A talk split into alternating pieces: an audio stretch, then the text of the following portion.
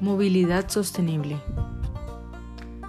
Personas que van a sus trabajos en bicicleta, personas que van a la universidad en bicicleta, personas que simplemente deciden caminar a su lugar de destino,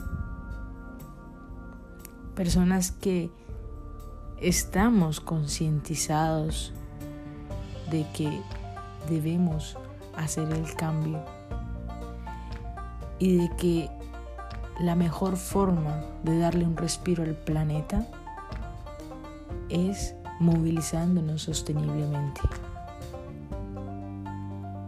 Hoy por hoy, nuestro planeta nos reclama un respiro.